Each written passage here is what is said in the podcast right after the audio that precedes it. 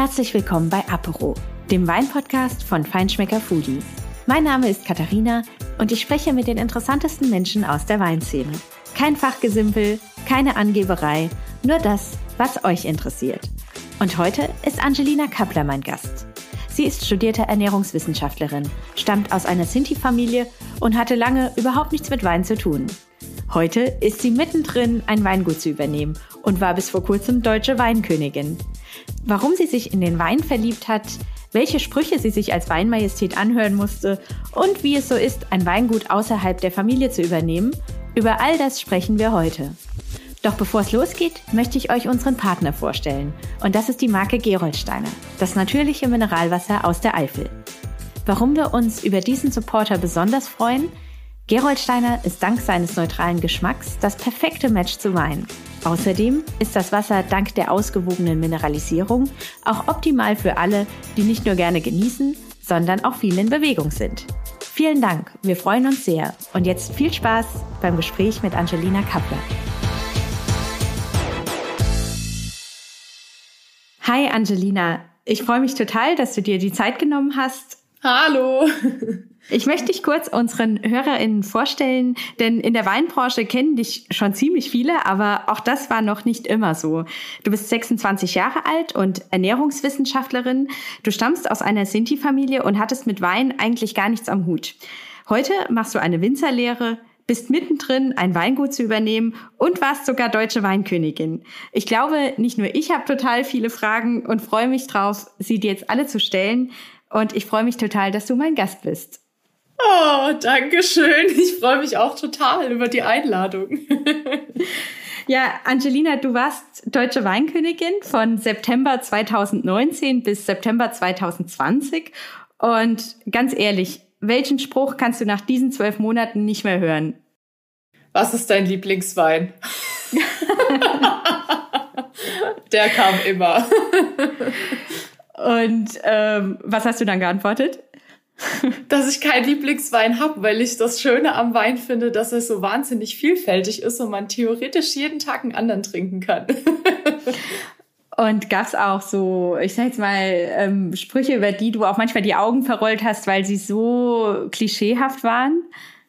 Ja, auf jeden Fall. Also es war nicht unbedingt Sprüche, sondern die Art, wie sich die Leute dann verhalten, wenn man dann merkt, okay, man wird hier gerade wieder in so eine Schönheitskönigin-Schublade gesteckt und äh, dann muss man sich immer ganz schön rechtfertigen und erstmal erklären, was hinter dieser ganzen äh, deutschen Weinkönigin eigentlich steckt und was man dafür alles können muss. Äh, das wissen tatsächlich immer noch sehr wenige nur. Du hast gerade gesagt, ja, viele stecken dich in so eine Schönheitskönigin-Schublade ähm, und wissen nicht, was man können muss. Was muss man denn können als deutsche Weinkönigin? Also was musstest du so machen in diesen zwölf Monaten? Also es war natürlich erstmal so, ähm, dass man für die Wahl der deutschen Weinkönigin, die ja immer live eben im Fernsehen auf dem SWR übertragen wird, ähm, da wird man natürlich auf Herz und Nieren geprüft. Also da gucken äh, zu Stoßzeiten 1,5 Millionen Leute zu und dann steht man da auf der Bühne zusammen mit zwölf anderen Kandidaten. Also jedes Anbaugebiet schickt ja quasi eine äh, Königin ins Rennen. Und dann gibt's natürlich erstmal eine Fachbefragung, die ist auf Deutsch und auf Englisch. Meistens sitzt sogar ein Master of Wine oder irgendein Professor von irgendeiner Universität in der Jury. Und dann werden Fragen gestellt eben zu Weinbau, Önologie, aber auch zu Marketing. Und äh, da hat man dann eben 40 Sekunden Zeit und äh, muss darauf schlagfertig antworten. Also ich sag mal eine gute Kombination aus geballtem Fachwissen und das aber auch irgendwie gut äh, artikulieren können. Und ähm, Neben der Fachbefragung ist natürlich ein wichtiger Bestandteil auch immer die Blindverkostung, äh, in der man eben Wein blind verkosten muss. Man muss dann eben Rebsorte und Anbaugebiet rausriechen und schmecken. Und ähm, das ist natürlich schon anspruchsvoll. Also gerade auf so einer Bühne vor so vielen Menschen, äh, da geht einem schon die Düse. und da gibt's natürlich, weil es halt eben auch eine Fernsehsendung ist, verschiedene äh, Spiele, die wir dann ähm, machen müssen, um eben auch Teamwork zu beweisen, um eben Schlagfertigkeit und ja, ich sag mal auch, äh, ja, wie man dann mit bestimmten Situationen umgeht, die vielleicht dann auch mal nicht so angenehm sind. Da muss man sich halt eben unter Beweis stellen. Ja. Weißt du noch, du hast ja gerade ähm, über diese Fachbefragung gesprochen. Was ist denn da mhm. so eine mhm. typische Frage, die man dann so können muss? Also wie sehr geht es in die Tiefe? Also bei mir war die Frage zum Beispiel, ähm, wie ich einschätze, dass der Riesling in der Zukunft, äh, ob der eben eine Zukunft hat in Deutschland durch den Klimawandel, weil er natürlich auch eine typische Cool Climate Rebsorte ist und es dann eben darum ging, äh, wie man dann selber eben das, äh, was man darüber weiß, über den Klimawandel äh, im Weinbau, aber eben auch dieses rebsortenspezifische Fachwissen. Okay. Aber das heißt sozusagen, als Weinkönigin bist du eigentlich eher eine, also du bist eine richtige Fachfrau und mhm. vertrittst den, den deutschen Wein im, im In- und im Ausland. Ähm, genau, ja. Also was sind so typische Termine, auf denen du warst? Also so ganz typisch sind natürlich im Winter die ganzen Weinfachmessen. Ähm, da hält halte ich Seminare und Weinproben und äh, gebe eben Auskunft. Ähm, man hat schon auch das ein oder, andere Mal mit Verbrauchern zu tun, ähm, dass man eben auch äh, Verbraucher äh, ja Weinproben quasi hält. Ähm, dann ist man eben auch normalerweise, wenn nicht gerade Corona ist, auch viel im Ausland unterwegs. Also ich hatte es persönlich noch ja, nach Japan geschafft. Das war ziemlich toll für mich, weil ich ein sehr großer Japan-Fan bin und ähm, da habe ich dann zum Beispiel in der deutschen Botschaft in Tokio äh, rheinland-pfälzische Weine äh, präsentiert und den Japanern schmackhaft gemacht, sogar auf Japanisch. ja, also man ist eigentlich, reist man überall herum, man wird eben von verschiedenen Veranstaltern gebucht. Das können eben äh, Weinseminare sein, das kann aber auch mal sein, dass man vier Amerikaner durch die Anbaugebiete fährt und denen ein bisschen was über den deutschen Wein erzählt. Also es ist super vielfältig. Äh, da habe ich alles Mögliche erlebt. Äh, natürlich ist man nicht oft, aber ganz selten ist man mal auch auf einem Weinfest. du, hast, du hast mal erzählt, dass äh, im Ausland die Vorbehalte oder dass im Inland hier in Deutschland die Vorbehalte gegenüber der Weinkönigin viel größer sind als im Ausland. Ähm, mm. Magst du dazu mal was erzählen? Also wie wird man im Ausland wahrgenommen als deutsche Weinkönigin?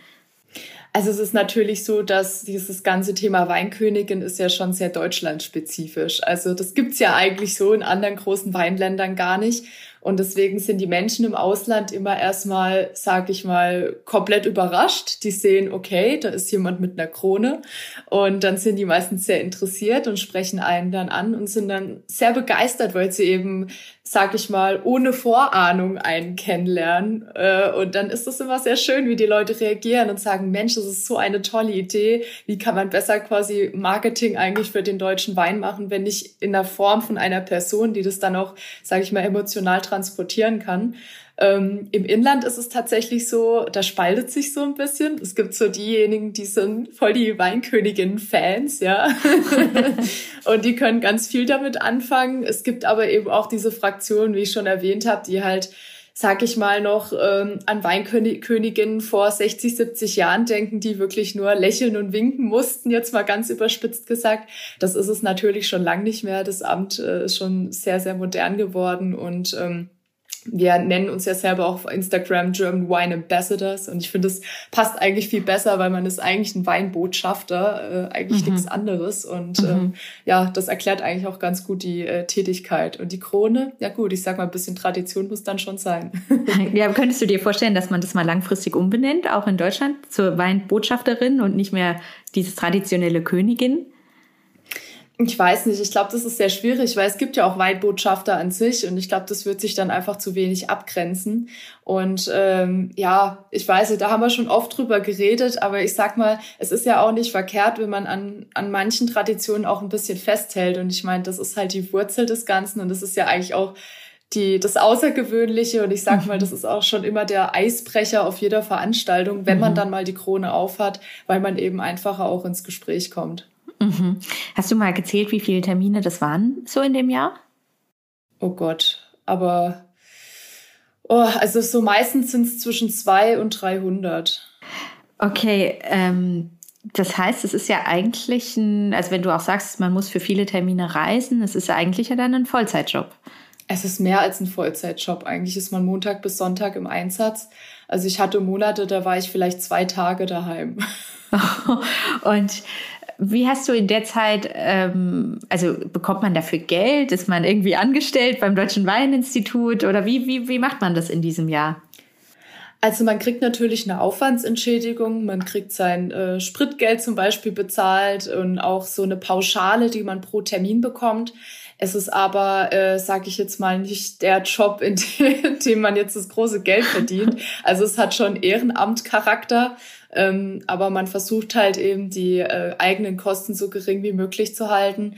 Dafür kriegt man aber eben ein Wahnsinnsnetzwerk, was man sich aufbauen kann und erlebt eben Unglaubliches. Man bereist zum Beispiel alle 13 deutschen Weinanbaugebiete und äh, lernt eben wirklich unglaublich viel. Und äh, ja, ich sag mal, das ist schon unglaublich viel wert. Und Deswegen macht man das dann auch, äh, ja, für nicht so viel Geld.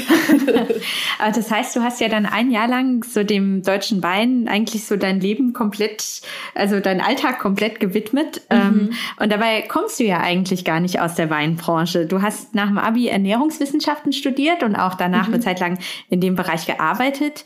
Wie kam es, dass du auf einmal deutsche Weinkönigin wurdest und dich so sehr für Wein interessiert hast?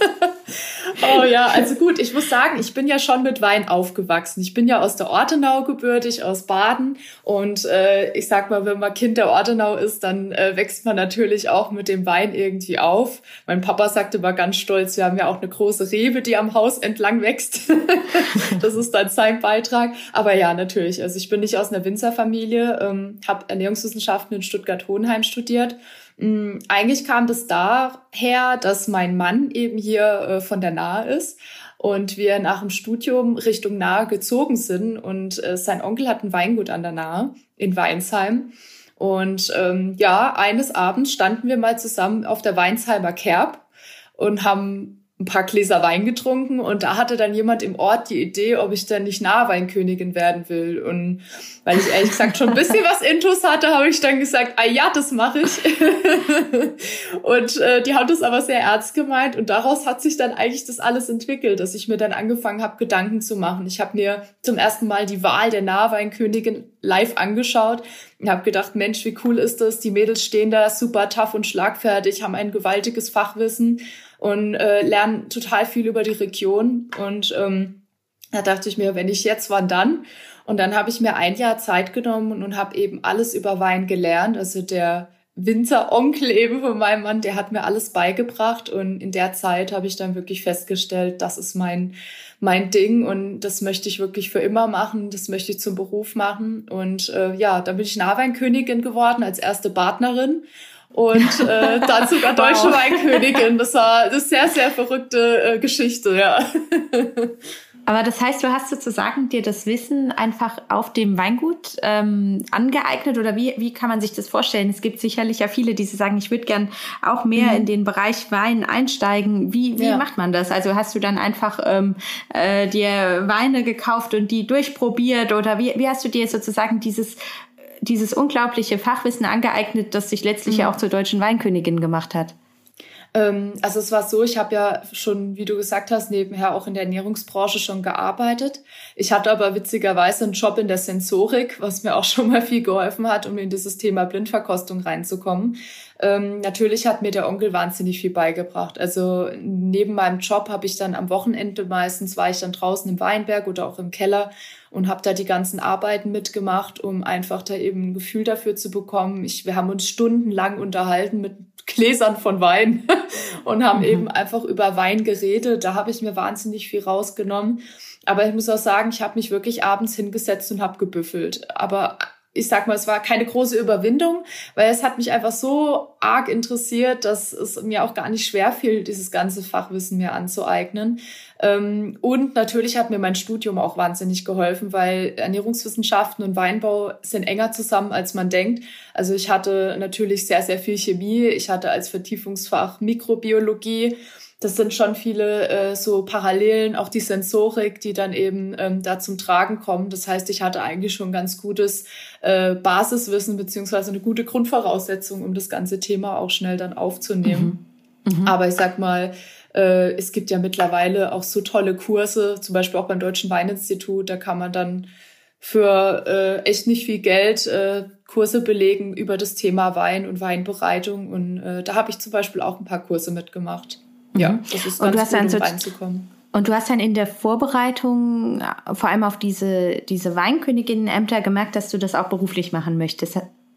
Ja, da gab es wirklich so einen Schlüsselmoment für mich, ähm, dass ich morgens um fünf oder halb sechs im Weinberg draußen stand und die Sonne ist aufgegangen und es war unglaublich schön und unglaublich friedlich, dass mir fast die Tränen gekommen wären und ich mir gedacht habe, wow, das ist ein Job, der, der fühlt sich einfach so richtig für mich an und ich möchte das einfach. Und es war nicht eine einfache Entscheidung. Es war dann nicht so, dass ich direkt äh, gesagt habe, und jetzt aber los, sondern ich habe mhm. mir dann auch wirklich Gedanken gemacht, weil ja, ich sag mal, wenn man dann schon mal ein Studium hinter sich hat, noch mal mit einer Ausbildung anzufangen, also ist auch nicht gerade ein leichter Step. Ja klar, du warst ja schon, du warst ja quasi auch schon in der Ernährungsbranche. Ich war eigentlich fertig. Ja. ja, ja.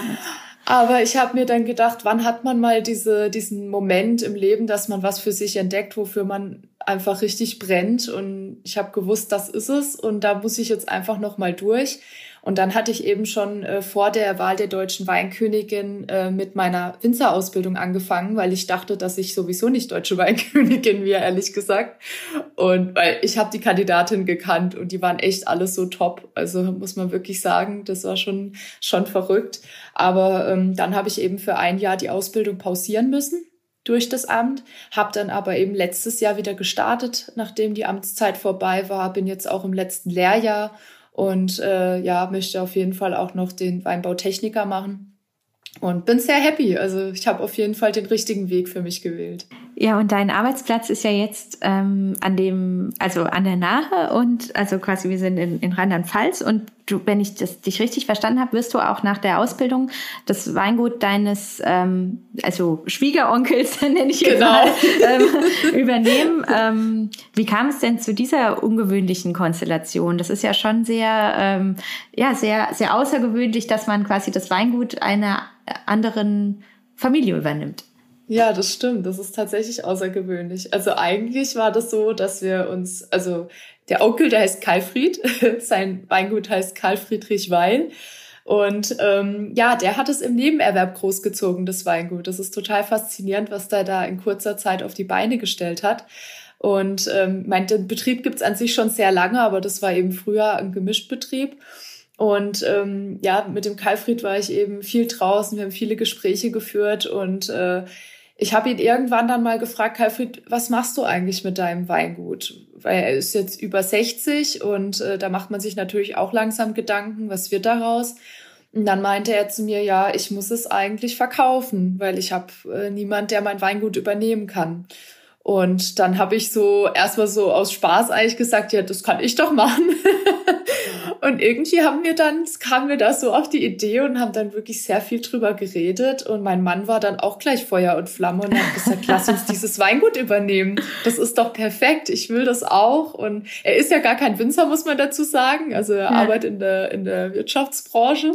Und ähm, ja, aber dann hat sich daraus dieser Gedanke entwickelt und mittlerweile hat er ganz schön Gestalt angenommen. Und jetzt haben wir das wirklich konkret vor, dass ich eben dieses Weingut übernehme und mein Mann dann irgendwann auch mit einsteigt.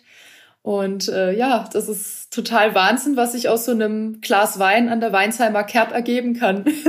ja, die, die meisten richtig guten Geschichten fangen ja so an, ja. äh, wie wir alle wissen, die in Anbaugebieten leben. Aber ähm, das heißt, ihr seid sozusagen schon im Übergabeprozess? Ja, also es geht es wird jetzt immer konkreter. Natürlich mhm. ist jetzt gerade noch schwierig. Durch die Ausbildung bin ich natürlich zeitlich jetzt erstmal noch anders eingebunden. Ich habe jetzt äh, letzte Woche in Ingelheim in Rheinhessen mein drittes Lehrjahr gestartet äh, und da kann ich natürlich noch nicht so viel Zeit investieren, wie ich das gerne würde, aber ich habe halt schon viele Aufgaben, die ich dann eben auch übernehme im Weingut oder ja, die ich mir dann einfach anlache.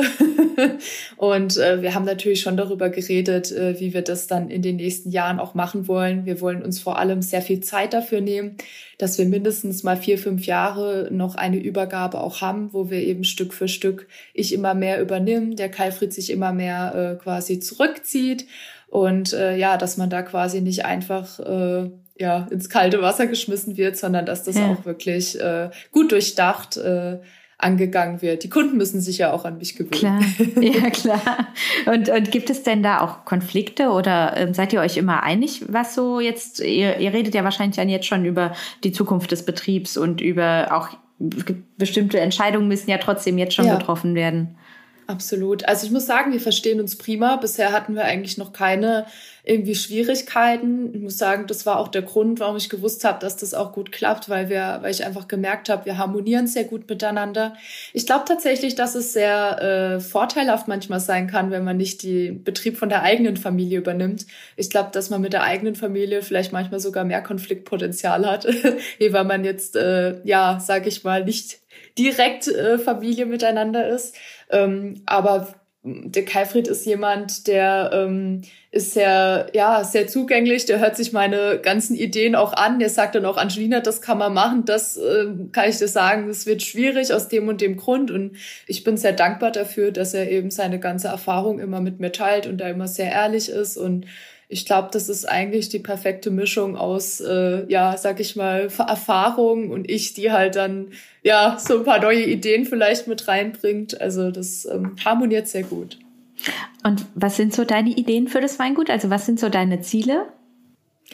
Also natürlich möchte ich jetzt als erstes anfangen, auch mal eine eigene Weinlinie zu starten. Ich habe jetzt, äh, ich hatte vor ein paar Wochen äh, kirchlich geheiratet und ähm, habe dann äh, ein äh, Barrikfass äh, zur Hochzeit geschenkt bekommen, worüber ich mich sehr gefreut habe, weil äh, ich würde gern dieses Jahr meinen ersten eigenen Wein machen. Und äh, da habe ich vor, äh, ein Chardonnay im Barrikfass auszubauen.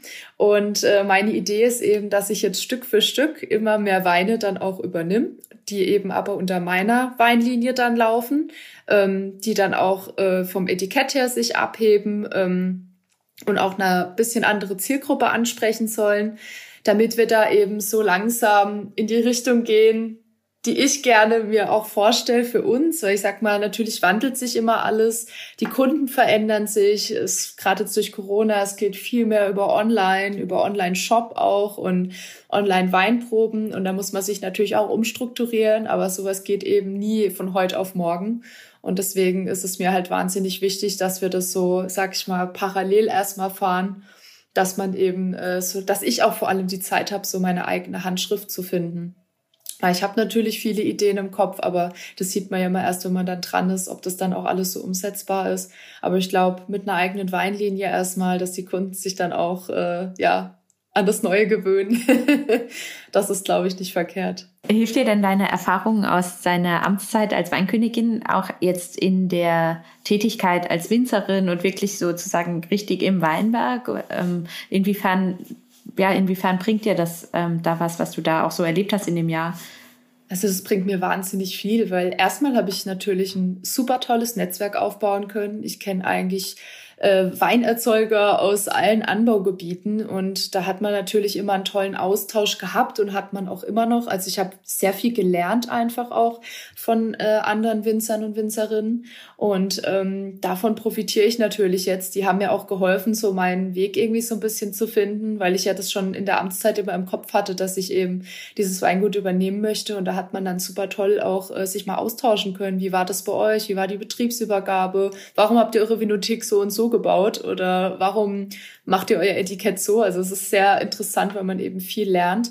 Ähm, es ist aber natürlich auch, äh, sage ich mal, dieses in der Öffentlichkeit stehen und frei von der Leber wegreden und Weinproben halten. Diese Lockerheit, sage ich mal, die hilft einem dann jetzt auch extrem im Kontakt mit Kunden oder auch, äh, ja, sage ich mal, neuen Beziehungen, die man dann in der Weinbranche aufbaut. Da, ja, ähm, ja sage ich mal, bin ich einfach ein riesengroßer Fan von Weinproben halten. Also ich freue mich immer, wenn ich das übernehmen darf und äh, eben mit den Kunden einen schönen Abend habe ähm, ja, haben wir jetzt auch am Wochenende wieder, da haben wir ein großes Sommerfest und da mache ich, habe ich dann auch immer ganz viele Ideen. Da haben wir sogar einen Malkurs mit Weinprobe. ähm, du hast ja am Anfang des Gesprächs erzählt, dass du als Weinkönigin auch sehr viele Vorurteile erlebt hast. Ähm, und was ich total spannend finde, ist, dass ähm, du ja nicht nur eben als Weinmajestät ähm, solchen Klischee, mit solchen Klischees konfrontiert warst, sondern ähm, du bist ja auch Tochter einer Sinti-Mutter. Und ja. ähm, wie viel Kraft kostet dich das, immer wieder gegen, gegen Vorurteile anzukämpfen? Ja, das ist schon viel Kraft, die man da aufwenden muss. Vor allem muss ich sagen, äh, gerade die Vorurteile, was das betrifft, die habe ich schon seit ich ein Kind bin eigentlich miterlebt. Also das hat schon in der Grundschule angefangen, dass man da eben gegen die Vorteile kämpfen musste und, und da ja Mobbing gelitten hat und ähm, ja einfach schlecht behandelt wurde, sag ich mal, von, von, von seinen Mitmenschen.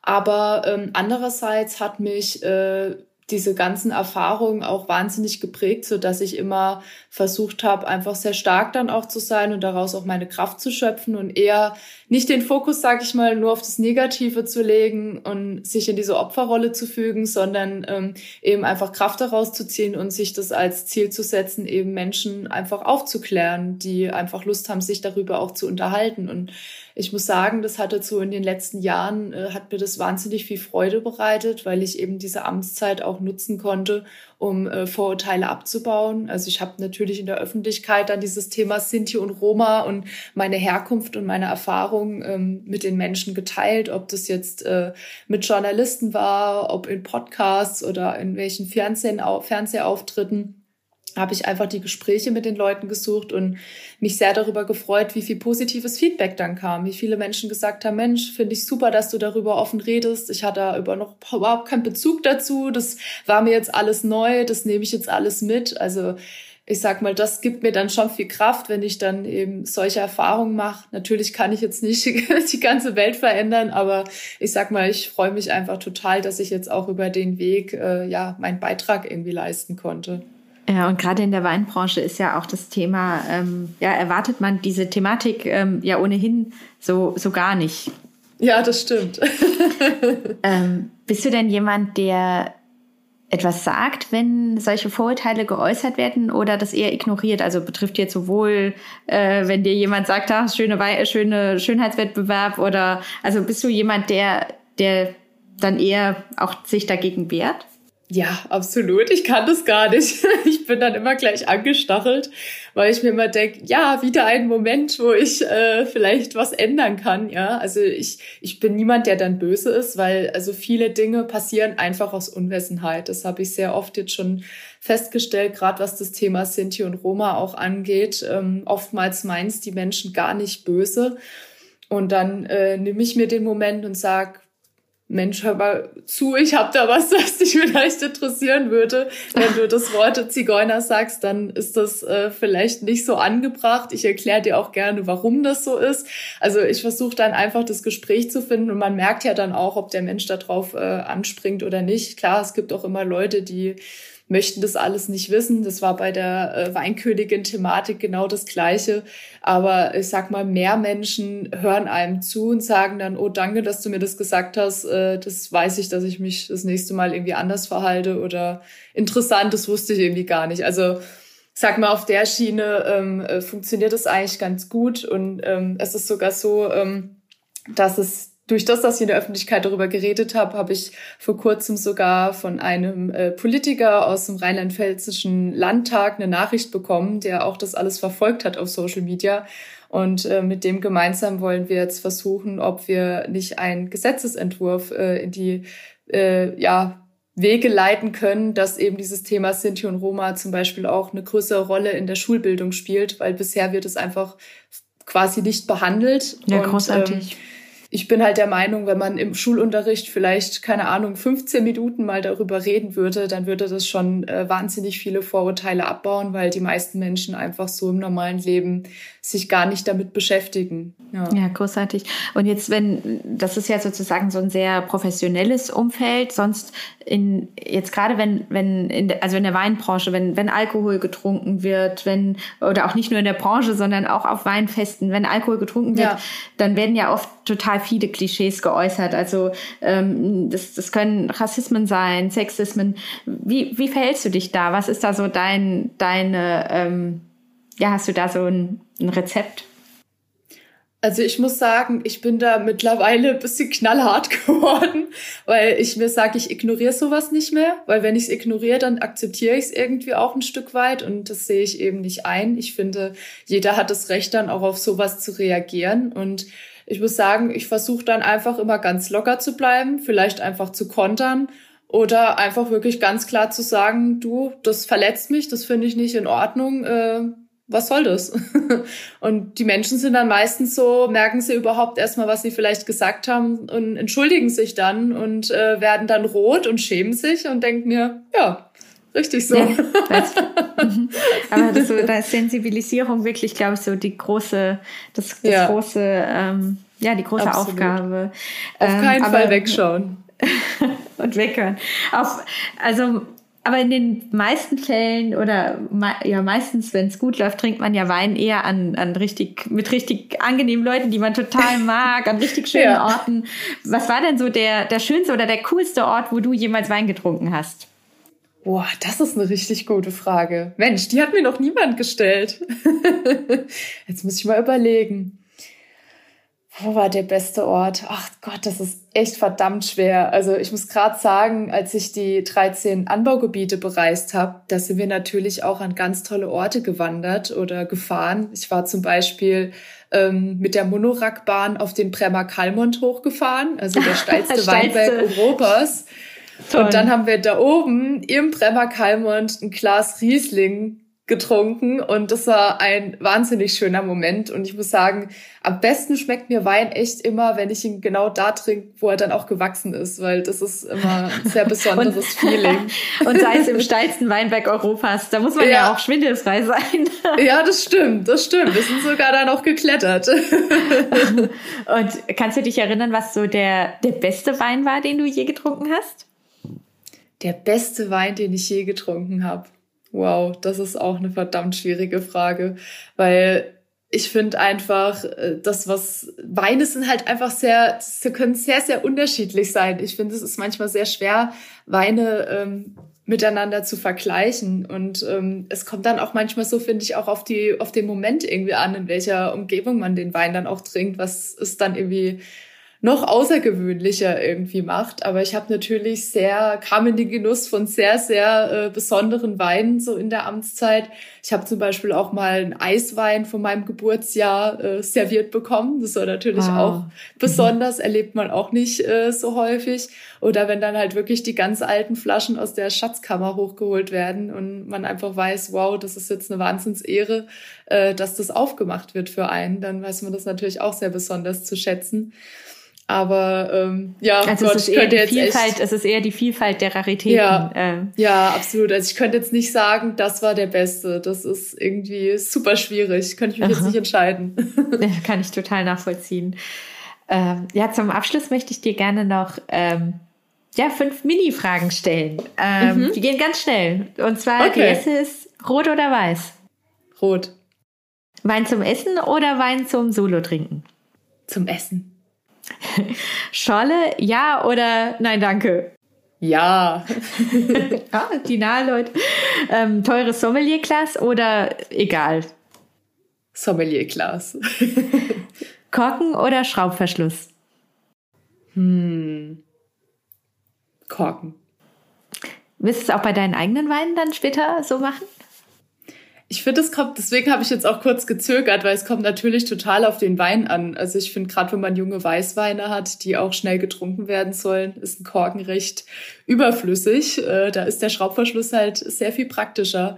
Aber wenn man halt einen tollen Wein hat, der dann auch noch eine Weile reifen und lagern soll, dann äh, darf der Korken natürlich nicht fehlen. und meine letzte Frage ist, angenommen, du müsstest einen Wein für den Rest deines Lebens trinken, so was wie der Tischwein deines Lebens. Welcher wäre das? Oh, ich denke, ich würde einen Riesling nehmen, weil Riesling ist für mich einfach eine der vielfältigsten Rebsorten und kann man zu sehr gut zu vielem kombinieren, vor allem zu asiatischem Essen und das esse ich sehr gern. ah, super. Ja, ähm, ja, vielen Dank. Danke, dass du dir die Zeit genommen hast. Und, sehr, sehr gern. Ähm, ja, war mir eine große Freude. Dankeschön, Angelina. Mir auch. Dankeschön. Dankeschön. Das war die zweite Folge von Foodie Apero und ich freue mich, dass ihr zugehört habt. Wenn ihr mögt, hinterlasst uns gerne eine Bewertung und euer Feedback. Mehr Infos zur Weinwelt und zu vielen anderen Themen rund um Essen und Trinken findet ihr im gedruckten Foodie Magazin oder auf unserem Instagram-Kanal. Vielen Dank nochmal bei unserem Partner Gerold Steiner und bis zum nächsten Mal.